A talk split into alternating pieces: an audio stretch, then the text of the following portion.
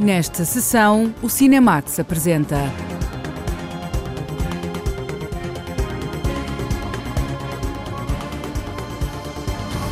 Amadeu, vida e obra de Amadeu, de Sousa Cardoso, num filme biográfico de Vicente Alves do O. O Filho, novo capítulo do realizador Florian Zeller sobre o impacto da doença mental. O realizador João Gonzalez é o nosso convidado. A curta-metragem Ice Merchants está nomeada para o Oscar.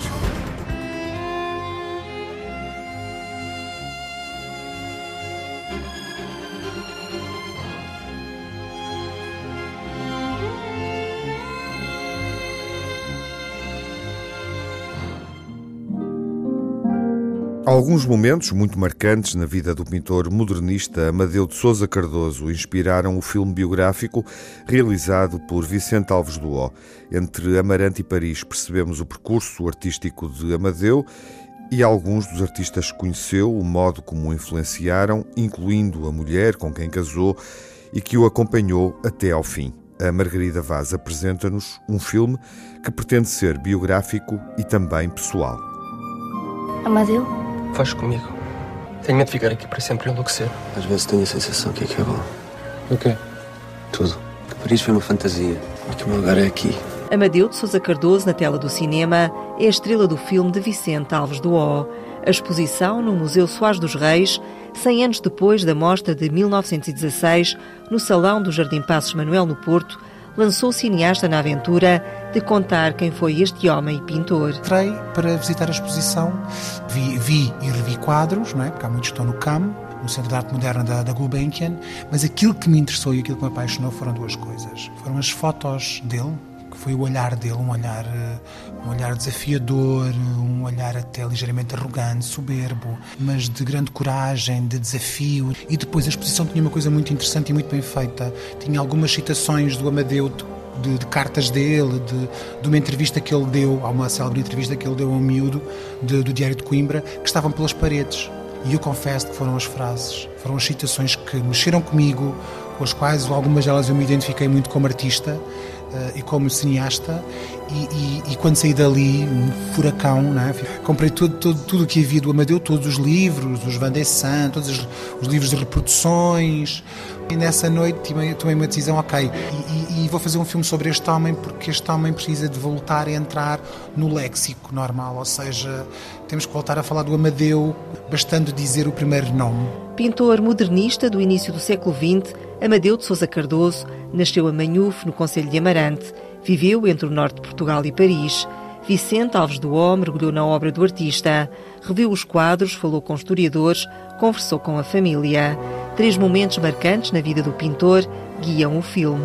Fiz um tríptico, quase como se fosse pintura. Fiz um tríptico, escolhi três momentos da vida dele. 1916, quando ele organiza a grande exposição no Porto, a tal exposição que eu fui ver ao Soares dos Reis. 1911, que é quando o Amadeu, depois de muitas experiências e muitas trocas e baltrocas, eh, decide-se e assume-se como pintor. A apetência para o desenho estava lá, depois para a aguarela, depois para, para, o óleo e depois irá ainda para a colagem. Mas é em 1911 que ele se assume como, juntando-se com o seu amigo Modigliani e inaugurando em sua casa uma pequena vernissage para a qual convida a elite artística parisiense eh, para mostrar os seus trabalhos. É uma noite primordial, é o princípio de, de, tudo, digamos assim. E depois 1918, que é onde eu tento responder o que é que acontece a este homem, porque é que este homem desaparece do mapa, porque é que este homem se torna apenas do conhecimento de especialistas, estudantes e de, de artes plásticas ou história e pouco mais, não é? Torna-se quase um mistério este desaparecimento que começa no início dos anos 2000 uh, a vir à tona finalmente, quando eh, nos anos 80 a viúva vende todo o acervo que tem do, do marido à Gulbenkian e a Gulbenkian começa finalmente a organizar tudo aquilo e a fazer algumas exposições. A pneumónica, a gripe espanhola em 1918, vitimou o pintor Amadeu de Sousa Cardoso, que morre com apenas 30 anos de idade em Espinho. Uma fatalidade que o cineasta Vicente Alves do O sentiu que tinha de contar no filme, uma forma de perpetuar a obra do artista. Tinha que escolher aquele período que agora coincide com o fato de nós termos vivido também uma pandemia, não é? O Covid-19. Talvez as pessoas agora percebam melhor o que é que aquilo foi. E o Amadeu é vítima de uma, de uma pandemia que ficou conhecida como gripe espanhola, pneumónica. Ele e familiares dele são vítimas dessa pandemia Eu não, eu, eu não podia eh, passar à frente da morte pode parecer um bocadinho tétrico, eu não gosto de filmar a morte, mas eu no Amadeu percebi que a morte dele de facto era a grande injustiça e a grande tragédia num homem que tinha tudo para triunfar, não é? Para ser feliz e triunfar. Tinha amor, tinha talento, tinha trabalho, tinha dinheiro, tinha uma posição social, tinha o mundo ao seu dispor, não é? Amadeu de Sousa Cardoso cruzou-se com a elite da época. Em Portugal, com Almada Negreiros, e em Paris conhece Picasso. Para o realizador Vicente Alves do O, o encontro com o pintor espanhol foi um momento revolucionário no percurso artístico de Amadeu. O que acrescenta realmente é o Amadeu ser um miúdo de 23 anos, abrir a sua casa para mostrar os seus primeiros trabalhos de óleo e entrar-lhe pela porta adentro o Picasso e a sua trupe. E isto é marcante. E isto é revolucionário porque mais nenhum artista português conseguiu alguma vez fazer isto na vida. Ali o Amadeu estava no olho do furacão. Ele está no centro Portanto, aquela noite é primordial. O cineasta Vicente Alves do O conta como foram recriados os quadros. Num filme de época foi necessário contornar algumas limitações. Muitos cenários foram montados de raiz. Para nós torna-se tudo muito mais complicado quando queremos fazer filmes de época e o princípio do século não é fácil. Sei lá, nós filmámos na Comporta como se estivéssemos a filmar a Praia de Espinho. Tivemos muita sorte porque o dia que nós fomos lá filmar estava uma tempestade enorme e, portanto, o mar estava muito revolto e, de facto, parecia um mar do norte e não um mar do sul. Por cima do areal, nós tivemos que inventar toda uma cidade do século XIX de Espinho. E com o apoio da Gulbenkian, nós reproduzimos os quadros digitalmente e depois tínhamos artistas que trabalhavam por cima deles, ou pintavam por cima, ou aplicavam verniz para dar aquela dimensão, aquela espessura. Nós conseguimos, através da existência de um exemplar, porque o Amadeu praticamente emoldurou quase tudo utilizando quem? Os carpinteiros do pai. E, há, e, as molduras são muito, são muito modernas, são muito específicas. E nós fizemos essas molduras todas, que foi giro. Estás a pintar o quê, Amadeu? A vida, avó. Estou a pintar a vida. Andas muito desassossegado. O filme Amadeu começa com uma dedicatória a Eunice Munhoz e Rogério Samora. Foi o último filme onde participaram. Vicente Alves do O recorda os atores. Ela foi o último filme que fez e, portanto, para mim é uma emoção muito grande. E a Eunice e aquilo da, da avó é uma coisa muito pequena, mas é uma coisa muito importante. Como ela canta, ela canta uma canção mesmo típica lá de cima daquela época. Ela achou imensa graça com, a, com o drama da voz. Mas você quer que eu cante? E eu quero que você cante. Canta com a voz que tem, é o que interessa. E ela achou graça ter que cantar aquilo. Foi assim uma coisa muito hum, vivida como tem emoção. E o Rogério, aquilo que levo dele foram os últimos dias de rodagem, quando filmámos a casa de Manhuf, muito tranquilo, muito apaixonado por aquela história daquele pai com aquele filho. Ele também chorou quando filmou a cena da, da, conversa do pai e filho, quando ele diz ao pai que quer fazer a exposição e lhe pede ajuda financeira. Ele ficou muito sensibilizado nessa cena. O tio afiançou-me que a pintura era o futuro. Que pai não quer o melhor para o seu filho, mesmo que o melhor seja longe da vista e da casa onde nasceu. E que pai sou eu para roubar o futuro ao seu filho? Vicente Alves do O assume liberdade criativa na composição do filme, mantendo o rigor histórico e sendo fiel a Amadeu de Sousa Cardoso. O realizador espera que o filme estabeleça pontes entre o pintor e o público. Tenho a certeza que a partir de agora, quando as pessoas que viram o filme, quando voltarem a ver os quadros, vão se sentir mais próximas dos quadros e vão até apreciar os quadros de uma, de uma, maneira até mais intensa, eu acho. Acho que o cinema possibilita isso. E eu gostava muito que este filme fosse, digamos, essa ponte entre nós, como observadores, como espectadores, como admiradores do seu trabalho e os quadros. É? O cinema pode fazer essa ponte emocional e pessoal. Estou decidido a não baixar os braços e a trabalhar sozinho, organizando uma grande exposição da qual darei novidades em breve. A arte, tal como a sinto, é um produto emotivo da natureza. No filme Amadeu, Rafael Moraes interpreta o artista inquieto e sempre na busca de algo de novo. As cartas entre o pintor e a mulher Lucy inspiraram a compor a personagem. O ator focou-se na essência de Amadeu. A essência é essa que eu, que eu fui construindo a partir das cartas, eh, correspondências que eu fui lendo dele, que há centenas de cartas que ele escreveu à Lucy e à família. Eu acho que foi importante nós fazermos a, a pesquisa inicial de factos histórico para por isso de lado, para depois nos focarmos e debruçarmos sobre o que realmente interessa, que era quem era este Amadeu como ser humano, que é um Amadeu apaixonante e apaixonado, sonhador e muito seguro de si mesmo. E eu, pronto, eu fui descodificando estas cartas que ele foi escrevendo e foi a partir daí que eu construí este meu Amadeu. Conhecer os espaços onde Amadeu de Sousa Cardoso viveu, O contacto com os quadros e com o material de pintura inspiraram Rafael Moraes. Fizemos uma residência durante uma semana e meia, acho eu, em Amarante, onde visitámos o ateliê do Amadeu e a casa do Amadeu onde ele cresceu. Foi também muito importante. Eu acho que para mim, quanto ator, esse lado mais esotérico, vá, mais eh, espiritual, é importante. Fui visitar os cofres da Gulbenkian, onde pude tocar e vasculhar estes objetos do Amadeu mesmo, diários dele, pincéis, quadros que não estão expostos. Eu acho que mais que os quadros eram os materiais, eram os tojos em que ele guardava os pincéis. Ele tinha uma boneca de tecido que foi recriada para o filme pelo Artur Pinheiro e a, e a, equipa de arte. E o trabalho está, está, fantástico mesmo. E os diários, as, as, agendas, ver a caligrafia dele. O Amadeu de repente materializou-se para mim ali, porque tive contato com estes objetos que eram dele, enquanto ser humano, enquanto pessoa de carne e osso. Para aperfeiçoar a técnica, Rafael Moraes teve aulas de pintura na Faculdade de Belas Artes. Pintou uns quadros durante as filmagens. Ah, cheguei, sim, cheguei. Por acaso dei um à minha mãe e outro ao meu pai. Uma versão eh, inspirada nos quadros do Amadeu, mas diferente, que é de certa forma uma metáfora para o que foi fazer este filme, não é? Que é um Amadeu que é um Amadeu que é a minha versão do Amadeu, não é? Portanto, é um toque também muito de mim. E o interessante foi também descobrir o Amadeu em mim próprio. Mais que criar de fora um Amadeu, foi criá-lo a partir de dentro e ir descobrindo o que é que há em mim de Amadeu, que foi muito interessante. Entre as várias cenas do filme, o ator Rafael Moraes assinala a deslocação às termas. É uma metáfora da própria vida de Amadeu. Quando o Amadeu vai às termas para tratar uh, os eczemas que ele tem, que ele sofria de eczemas nas mãos, especialmente porque a tinta da altura tinha ainda mais químicos que a de hoje e piorava muito a condição dele.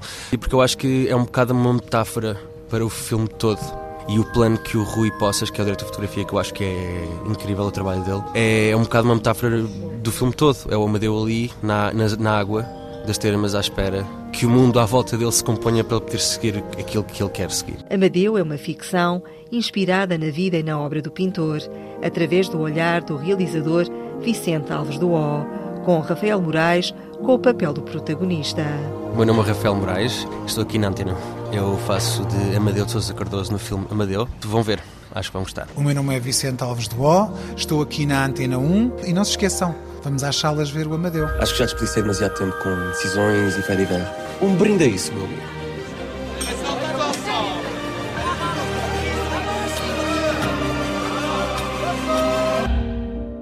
Vicente Alves do O dedica-se novamente ao percurso de um grande artista português. É a terceira vez que o faz através do cinema. O realizador já tinha dedicado atenção a Flor Bela e também a Alberto.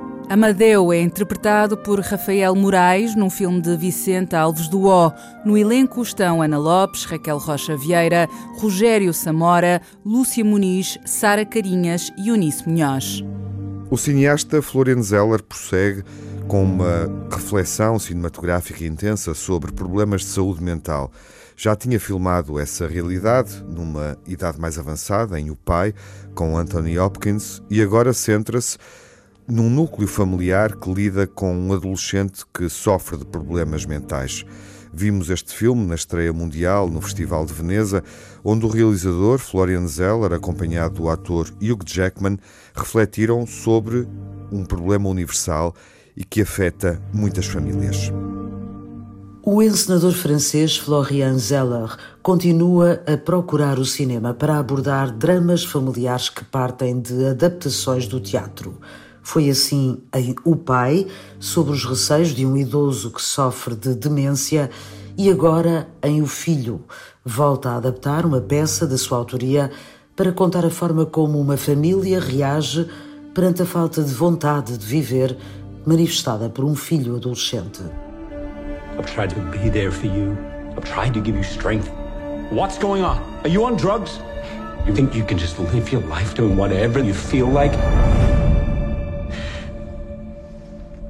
I don't know what's happening to me. No texto original para teatro, a história desenrola-se em França. No filme, tudo se passa na cidade de Nova York, lugar que pretende retratar a dimensão universal do tema que Florian Zeller se propõe a abordar.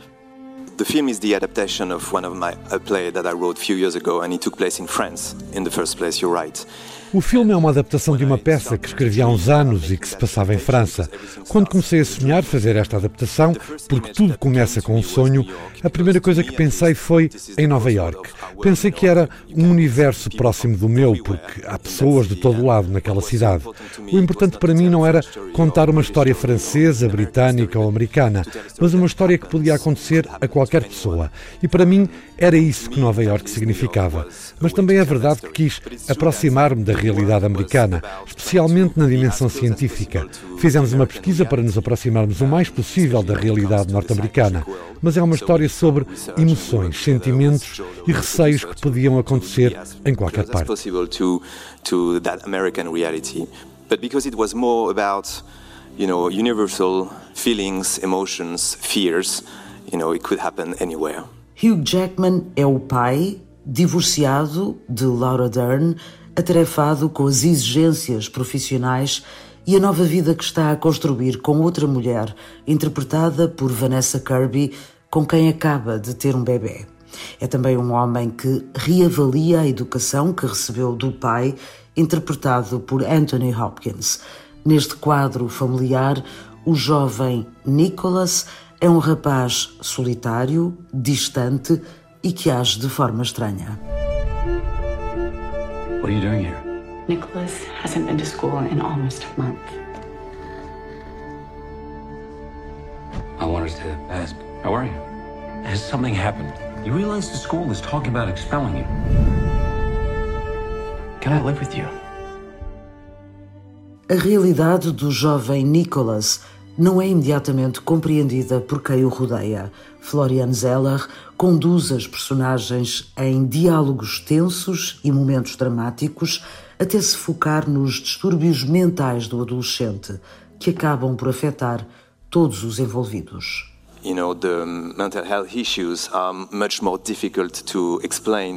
As questões mentais são muito difíceis de explicar porque há um lado biológico e um lado psicológico. A minha intenção era não explicar qual é a origem.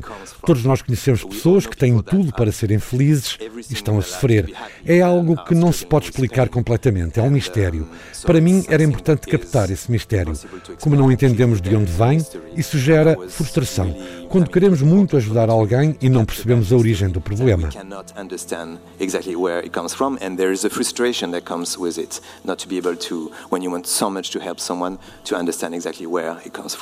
Hugh Jackman compõe a personagem de um pai que não compreende o mal-estar do filho. I feel like a complete failure. If I'm like this, it's your fault. What have I done? What's, what's my fault? Haven't I always done everything for you? I have the right to reinvent my life. It is my life. Everything okay at home? Yeah. Everything's fine. Para o meu personagem Peter, muito do que acontece no filme foca-se no seu papel enquanto pai. Para o público, isto lembra-nos que todos somos filhos e filhas de alguém, não importa a idade. Somos feitos a partir do nosso passado, tanto quanto do presente. O ator que tem dois filhos admite que esta história o levou a mudar a forma como encara a paternidade. Acho que durante muitos anos pensei que ser pai era ser forte, confiável, não mostrar preocupação, não ser um peso para os meus filhos. Mas desde que fiz este filme mudei a forma de pensar. Mostro as minhas vulnerabilidades aos meus filhos de 17 e 22 anos e eles ficam aliviados. Espero que o filme permita isso que podemos dividir as preocupações e que estamos todos no mesmo barco. As questões de saúde mental são um problema em qualquer parte do mundo. Ninguém está imune. Todos conhecemos um caso ou estamos nós próprios a lidar com isso. É algo sobre o qual temos de falar, compreender e unir esforços.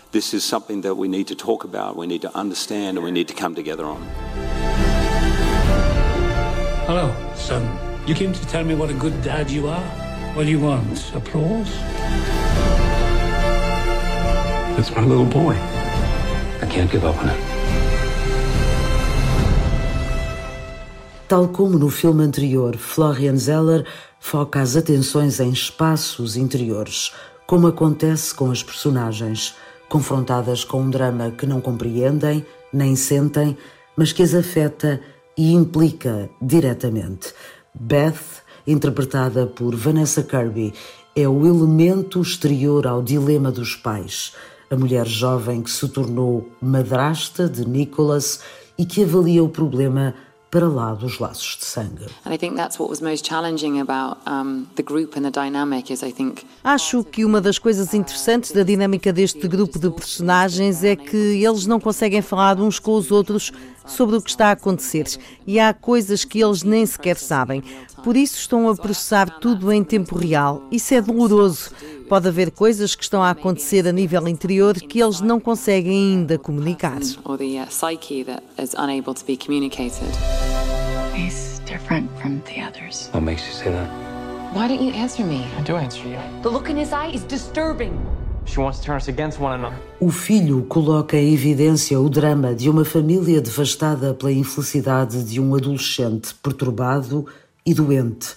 O filme não procura respostas, mas abre a possibilidade de discussão e confronta o público com uma pergunta incómoda. O cinema que me atrai é aquele que faz perguntas ao público que está sentado na sala e que de outra forma não iria confrontar-se com essas perguntas. O Florian conseguiu fazer isso no filme O Pai e agora, quando li o argumento deste, achei que me estava a confrontar com a pergunta: o que é que eu faria nesta situação tão complexa, cheia de nuances e conflitos, em que cada personagem vive os seus tumultos interiores e não consegue expressar o que Gosto de filmes que colocam perguntas difíceis. Florian Zeller volta ao ambiente familiar com uma história complexa e muitas vezes emocionalmente desgastante. Hugh Jackman tem um desempenho muito elogiado que lhe valeu uma nomeação aos Globos de Ouro, mas que não conseguiu ter projeção para chegar aos Oscars. O Filho é um drama familiar que permite perceber a perturbação mental de um adolescente e o efeito destrutivo da doença no núcleo familiar. O Filho é o segundo filme de uma trilogia sobre doença mental que o cineasta Florian Zeller tinha iniciado há três anos com o pai. A edição 95 dos Oscars é positiva para o cinema português. Como vimos esta semana, foi amplamente noticiado, celebrado de diversas formas nas redes sociais. Há uma curta-metragem eh, portuguesa realizada por João Gonzalez, nomeada para o Oscar de melhor filme de animação na categoria curta-metragem. Este não é o primeiro filme de João Gonzalez. Eh, os dois anteriores, Nestor e The Voyager, foram inclusive exibidos eh, no Cinemax, na RTP2 filmes que tinham sido também uh, premiados, mas obviamente que nenhum obteve o sucesso que Ice Merchants está uh, a conquistar, nomeadamente com esta nomeação para os Oscars da Academia, que vão ser atribuídos no dia 12 do próximo mês, e também para os Annie Awards, eh, que são os Oscars, digamos assim, na categoria de cinema de animação os prémios norte-americanos para os filmes de animação. A curta-metragem Ice Merchants também está nomeada, também é finalista nesta edição dos eh, Annie. Enfim, vida nova para o realizador João Gonzalez, que está de novo connosco, está de novo no Cinemax. Olá, João. Olá, Tiago, tudo bem? Muito obrigado pelo convite. Tudo bem, de nada. E parabéns mais uma vez. Como é que está a ser esta semana? Uh, complicada, imagino, uh, mas extraordinária. Ontem foi, pronto, foi um dia uh, especialmente caótico, mas no bom sentido, obviamente. nós conseguimos fazer uma videoconferência com a equipa inteira e, e vimos o anúncio dos nomeados ao, todos ao mesmo tempo. E foi um momento muito bonito. depois do, do, anúncio comecei pronto, em modo de entrevistas e não tive, não consegui assimilar aquilo logo, logo a seguir ao anúncio mas agora aos poucos está, está a começar a assentar um bocadinho mais a ideia e então, obviamente estamos muito contentes. O filme fez um percurso magnífico desde o primeiro momento, já falamos disso e falamos aqui também com, com os nossos ouvintes, um, porque ele é exibido na seleção de curtas-metragens da Semana da Crítica do Festival de Cannes. Não é uma seleção de curtas-metragens apenas de imagem animada, uh, era de resto a única curta-metragem uh, de animação que estava inserida nessa seleção e foi premiado em maio do ano passado. Depois disso, percorreu uma série de festivais, sobretudo festivais mais focados em, em cinema de, de animação. Foi sendo premiado até obter agora estas nomeações maiores, digamos assim, uh, por parte das academias norte-americanas, quer de imagem animada, quer uh, das artes e ciências uh, cinematográficas. de certa forma, foi como escalar uma montanha, e isso também tem a ver com a narrativa do filme, porque acontece numa casa que está numa escarpa de uma, de uma montanha. Tu sentes que chegaste lá acima ou ainda falta qualquer coisa? Eu não, sei, eu, eu acho que não, nunca há o chegar lá acima, não. Eu acho que o, o meu objetivo, e para, para qualquer realizador, é, é, continuarmos a ser, a fazer os nossos filmes e a sermos fiéis às nossas ideias. Uh, não, não sei se alguma vez farei um filme que, pronto, que se calhar consiga ter tanta ligação com o público e que tenha, consiga ter sido tão universal, por assim dizer. Mas o meu objetivo daqui para a frente é, é continuar a, a, fazer aquilo que eu gosto e encontrar ideias originais que me preenchem artisticamente e, uh, e deitar tudo cá para fora, por assim dizer. Uh, neste momento estou focado em começar uma curta nova. Uhum. Uh, se tudo correr bem, ainda começo em pré-produção este ano. Uh, e a seguir daí, tudo se vê. Estou a tentar ir com calma e o que acontecer acontece e, sem, sem saltar etapas. Uhum. Sim, é, é, obviamente marcante uh, para o cinema português, para o cinema de animação, acontecer uh, esta uh, nomeação, o Ice Merchants, ser considerado entre as cinco curtas-metragens finalistas na categoria de curta-metragem de imagem animada. Tens expectativas em relação ao prémio? Como é que lidas com com essa hum. possibilidade que se abriu agora? Hum. Não sei, eu, eu, pronto, eu normalmente, por norma, mantenho sempre as expectativas baixas, acho que é sempre o mais seguro. Uh, óbvio, para nós isto já, já, é uma vitória enorme, como podes imaginar. Eu conheço os outros concorrentes que estão, que estão na, na minha categoria, e há nomes eh, grandes e filmes muito bons, por exemplo, como The Boy, The Mole, The Horse and the Fox. Nunca consigo dizer o nome, o nome direito. De resto, foi o primeiro uh, filme é a ser anunciado, curiosamente, estás a referi-lo agora. Exatamente. Exato, exato. E já é uma produção grande, já é, acho que é, é a Apple que, tá, que produziu. Um dos produtores é o J.J. Abrams. Uh, há outro filme, por exemplo, que é o Flying Sailor, também eh, tem duas realizadoras muito consagradas, já, já ganharam uma palma de ouro, inclusive, já foram nomeadas duas vezes. Uh, portanto, a competição é muito forte e neste momento não estou a equacionar a possibilidade de vitória. Eu só estou feliz por ter chegado até aqui e a equipa está toda feliz com isso. E há que saborear esse momento uh, extraordinário um, para todos os que gostam de, de cinema português uh, e também muitos dos espectadores que já viram os teus filmes em contextos diferentes, nos festivais nacionais, onde eles foram sendo exibidos uh, nos últimos anos, nos últimos cinco anos, desde, que, desde que os realizaste e os partilhaste com o público, e sem dúvida que esse é o momento. Ah, no teu imaginário, enquanto realizador de cinema ah, ou enquanto espectador de cinema, o que é que um Oscar representa, João? Uh, não sei, é assim, toda a gente tem uma perspectiva um bocado diferente do que é que os Oscars são. Uh, eu, para mim, pessoalmente, eu vejo os Oscars como uma, uma possibilidade enorme de, de, de, ganhar alguma visibilidade, não é? Das pessoas estarem informadas acerca do filme. O Oscar tem aquele efeito um bocado até romantizado, muito mediático, Uh, e eu, para nós, nós vemos isto acima de tudo como uma ótima oportunidade de, de espalhar a palavra, do, do, não só do filme, mas também do, da qualidade elevadíssima que o, que o cinema português está, tá de momento. É, é de vincar que também foi a primeira vez na história dos Oscars que três curtas portuguesas chegaram à shortlist. E tu também já viste as curtas e qualquer uma delas seria também merecedora de estar nesta posição. Portanto, eu acho que temos muitos motivos de orgulho do cinema português nesta altura. E o, e o Oscar, pelo efeito mediático, acho que é, é, é tem essa vantagem de, de, fazer espalhar mais essa palavra, por assim dizer. Falemos um, especificamente e de novo do Ice Merchants. Uh, há seguramente do outro lado quem nos escute uh, que não tenha ainda ouvido uma entrevista tua uh, ou um, um, comentário mais específico sobre esta, esta curta-metragem. Uh, tu dizias neste, nesta conversa há pouco que o filme tem, obviamente, um impacto pela universalidade da história. sentes que isso é determinante para para o reconhecimento que o filme obteve, para a forma como foi premiado, como foi visto nos, nos diversos uh, festivais, o facto de ser uma história focada numa relação entre um pai e um filho, num determinado contexto, uh, e uma relação que é obviamente muito forte e que cresce uh, ao longo do filme todo. Sim, é, o filme é, acho que tem um, um teor realmente universal. o filme não, não tem palavras, o filme é, é mudo, por assim dizer. A narrativa é conduzida através de, das imagens, da animação e da, da banda sonora e da, do, do, design sonoro. E acho que isso acabou por dar pronto, um teor universal ao filme. Um, obviamente, uma das maiores satisfações que, que nós temos na nossa equipa é, é o filme ter sido muito bem recebido pelo público.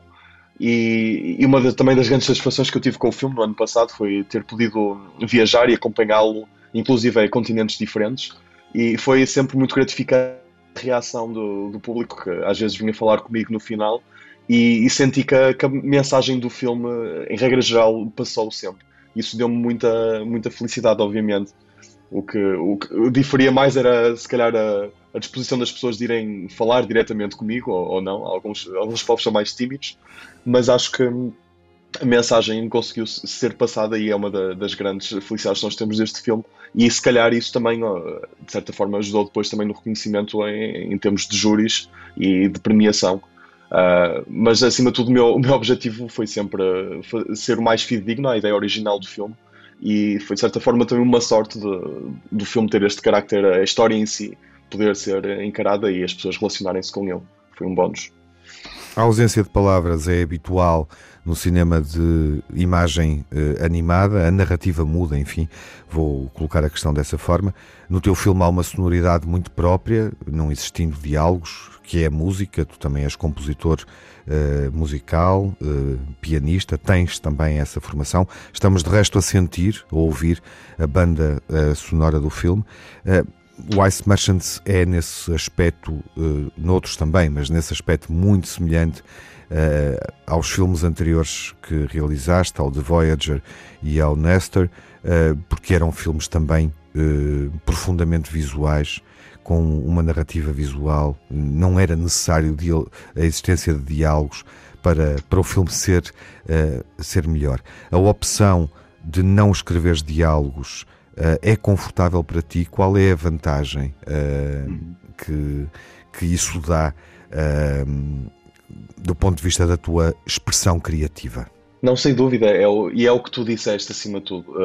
E eu sinto que, em primeiro lugar, eu acho que nesta narrativa em concreto, e mesmo nos últimos meus dois filmes, acho que o facto do filme ter diálogo não ia acrescentar nada, e, e mais que isso, se calhar até iria desviar de certa forma, a atenção para, para coisas mais importantes que, que, que se passam no campo visual do filme.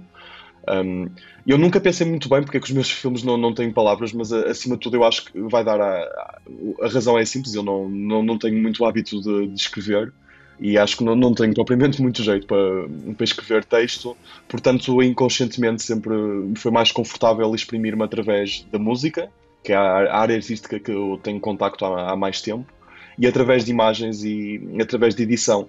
Uh, e acho que, que, é engraçado porque, não é? Às vezes, acho que as nossas limitações técnicas que nós temos obrigam-nos a arranjar formas criativas de, de as contornar. E isso está dentro do, do, nosso percurso de encontro à nossa voz artística.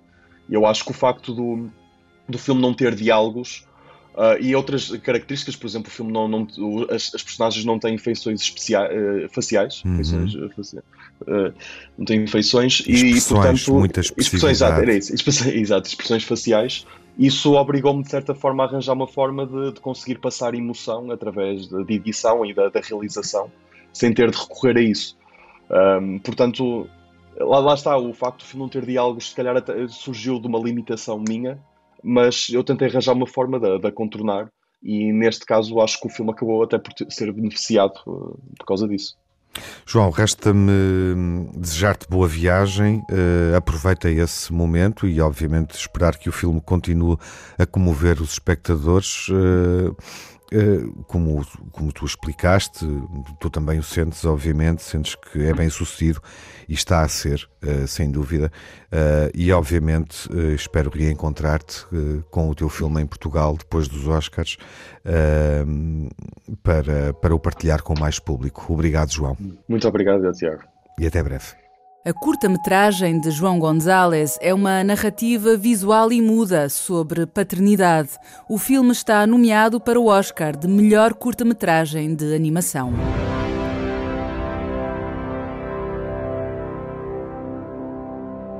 May I have the envelope, please?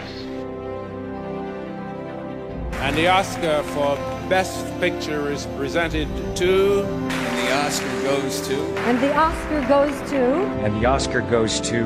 And the Oscar goes to. And the Oscar goes. And the Oscar goes. And the Oscar goes to. Na temporada de prémios, esta foi uma semana relevante porque conhecemos os nomeados para a edição 95 dos Oscars, os prémios mais populares no mundo inteiro, na indústria do cinema, os nomeados da Academia das Artes e Ciências Cinematográficas dos Estados Unidos. Podemos refletir um pouco sobre estas nomeações com António Quintas, especialista de marketing de cinema e coordenador do Cinemax Online. Olá, António. Viva, Tiago. Viva. É interessante olharmos para os Oscars este ano e perceber uh, que a Academia, de um modo geral, valorizou uh, filmes bem-sucedidos em sala, filmes exibidos no cinema uh, e nomeou menos produções de plataforma doméstica. Sim, os, o streaming ficou a metade daquilo que, que conseguira o ano passado. E o filme de mais destaque acaba por ser apenas o Oeste Nada de Novo da Netflix, que teve nove nomeações e que está presente também nas, nas categorias mais importantes. Uhum. E na categoria de melhor filme é relevante sublinharmos o facto de surgirem os dois filmes mais bem-sucedidos na bilheteira mundial, nos Estados Unidos, também em Portugal, uh, no ano passado. Uh, ou seja, Avatar, O Caminho da Água e Top Gun Maverick. Sim, era algo que já não acontecia há alguns anos uh, e que reflete um bocadinho aquilo que são os três caminhos principais que se falam na imprensa e na, entre, as, entre, entre a indústria os três caminhos principais de, dos Oscars, ou seja, o que, é que, o que é que os Oscars pretendem para, para se manter relevantes. Se querem nomear filmes que foram sucessos de bilheteira, por um lado, se querem nomear filmes que foram sucessos de crítica, por outro, e agora, eh, mais recentemente, há um terceiro caminho aqui que, que entrou, que é o caminho da diversidade, ou seja, da representatividade de minorias, eh, que acaba por ter também alguma importância na, nas decisões e nas escolhas da, da Academia e dos, dos seus membros votantes. Falando da dimensão artística, uh, dos filmes eh, que estão mais representados ou uh, mais bem nomeados, é inevitável olharmos para tudo em todo lado ao mesmo tempo. Um filme exibido nos cinemas no, no, ano passado e uma produção de uma companhia que, se calhar, os nossos ouvintes ainda não identificam, que os espectadores de cinema provavelmente ainda não identificam. Os mais atentos terão, enfim, reparado que é uma companhia interessante naquilo que propõe, é a A24. Por exemplo, no ano passado, uh, o filme Nope, uh, que foi exibido nos cinemas de Jordan Peele, foi produzido pela A24 e é a primeira vez que este estúdio, digamos assim, emergente, consegue ter um filme mais nomeado, tudo em todo lado ao mesmo tempo, é candidato a 11 Oscars. A A24 está a fazer um conjunto de apostas muito positivas a nível de, de, cineastas e de temas e de originalidade. E está um bocadinho a posicionar-se como a agora maldita Miramax de, do Sr. Weinstein nos anos 90 do século XX. Ou seja, é um, um pequeno, uma pequena companhia independente que está a conseguir um, um conjunto de filmes uh, com bastante impacto que acabam por entrar bem neste caminho das nomeações, do, do, dos, não só dos, dos Oscars, mas de toda, a temporada de prémios. E estão a conseguir promover muito bem estes filmes. O Tudo em Todo Lado ao mesmo tempo não é um filme grande, nunca foi um filme uh, sucesso de bilheteira, mas agradou bastante à crítica e acabou por se impor em todo este burburinho da, da temporada de prémios, uh, acima de filmes mais importantes como, por exemplo, os Fablemans, ou o, o, ou o Elvis. Filmes, e, e, o próprio Tar, filmes de estúdios, de estúdios grandes, uhum. um, mas o Tudo em Todo Lado ao mesmo tempo conseguiu e, e satisfez desta forma também a dois dos critérios importantes dos Oscars, ou seja, é um filme que agradou à crítica e é um filme que tem uma forte presença asiática a nível de atores, de, de equipas, de temática. Portanto, acaba por eh, contentar um bocadinho as várias eh, vertentes dos eleitores dos Oscars e da imprensa norte-americana e mundial uh, deste ligado ao cinema. Uhum. Referias aí os estúdios de filmes, estúdios tradicionais de filmes mais nomeados, estúdios com mais produção do que a A24, vale a pena nomeá-los. A Focus com o TAR, a Universal e a Amblin com os Fablemans, a Warner Brothers com o Elvis e a Searchlight, um departamento da 20th Century, da Fox, agora Disney, com os espíritos de Inisherin.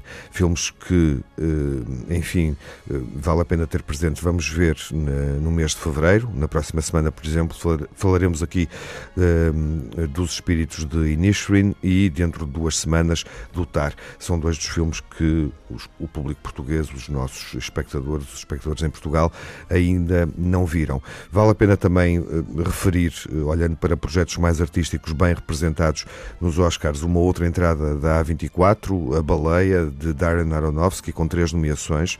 É uma outra produção que também está nomeada para o Oscars da companhia A24 e é um filme que ainda vai estrear nos cinemas. E obviamente que vale a pena ser referido que, do ponto de vista artístico, há um filme uh, europeu, o sueco Triângulo da Tristeza, de Ruben Ruben Ostlund, que surge com três uh, nomeações. António, podemos avançar eventualmente para o último tópico, que é o da representatividade. É um bom ano, desse ponto de vista. Uh, os 10 mil elementos da Academia espalhados por 80 países conseguiram uh, traduzir através destas nomeações uma boa representatividade de minorias?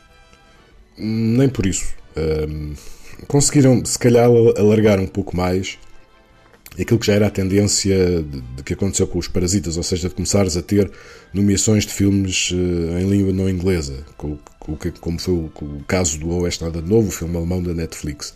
Uh, a nível de, da representatividade das mulheres, das minorias étnicas, uh, este ano não foi particularmente feliz a escolha. Não há nenhuma mulher nomeada na categoria de melhor realização e entre os 10 melhores filmes, uh, só um tem realização de uma mulher. A Voz, de, uh, a Voz das Mulheres, de Sarah Polley, é o único filme no feminino nesta categoria, entre os 10 uh, eh, nomeados, entre os 10 escolhidos pelos, pelos votantes da Academia. E o título não deixa de ser curioso. Exatamente, é a voz das mulheres e realmente é uma voz única nestas duas categorias. Uh, indo um pouco mais para baixo, obviamente é assim, tens, como já referi, a presença, a forte presença asiática em tudo, em todo lado ao mesmo tempo. Um, e depois tens a novidade que foi a nomeação da Michelle Yeoh como um, primeira asiática nomeada para melhor atriz. E depois, um bocadinho mais para baixo, acabas por ter presenças um, de afro-americanos apenas nas, nos secundários e também asiática. Um, tens a Angela Bassett nomeada para melhor atriz secundária pelo papel em uh, Wakanda para sempre e depois tens uh, Hong Shao, a Baleia, tens Stephanie Zhu, todo, tudo em todo lado ao mesmo tempo, também nas atrizes secundárias. Tens também um ator de tudo em todo lado ao mesmo tempo nos secundários. Tens o Brian Terry Henry de Causeway, também o afro-americano em melhor ator secundário, ah, mas entre os, por exemplo, entre os 20 atores das duas categorias de representação, acabas por ter apenas 6 pertencentes a minorias. Não sei se isto é representativo ou não a nível da academia, ah, mas é capaz de levantar algumas, algumas questões e, sobretudo, de ah, servir de pretexto para algumas intervenções mais ácidas durante a cerimónia de entrega dos prémios. Vamos esperar eh, justamente para perceber como, como é que um, ehm, os elementos da indústria do, do cinema vão olhar uh, para essas nomeações. Obrigado, António. A cerimónia de entrega dos prémios da indústria norte-americana das artes e ciências cinematográficas está marcada para o dia 12 de março. Os Espíritos de Inisherin é um dos três filmes mais nomeados para os Oscars. Se quiser assistir à antestreia, pode ganhar convites em rtp.pt/cinemax. If you don't stop talking to me. Colin! And if you don't stop bothering me, I have a set of shears at home, and each time you bother me from this day on, I'll take those shears and I'll take one of my fingers off with them, and I'll give that finger to you until I have no fingers left. Does this make things clearer to you? Not really, no. Starting from now. But shush like, Polly. You know, shush like. Yeah, I'd shush like.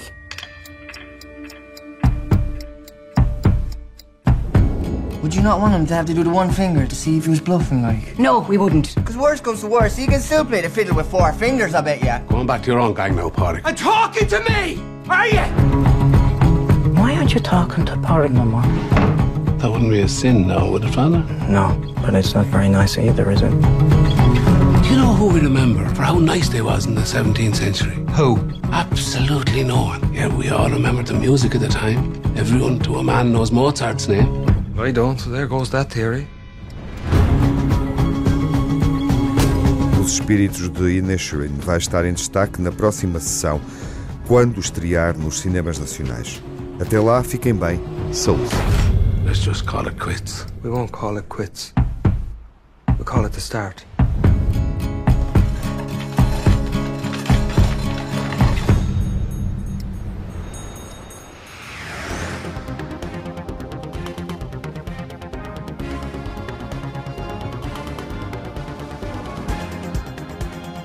No Cinemax correm os créditos finais.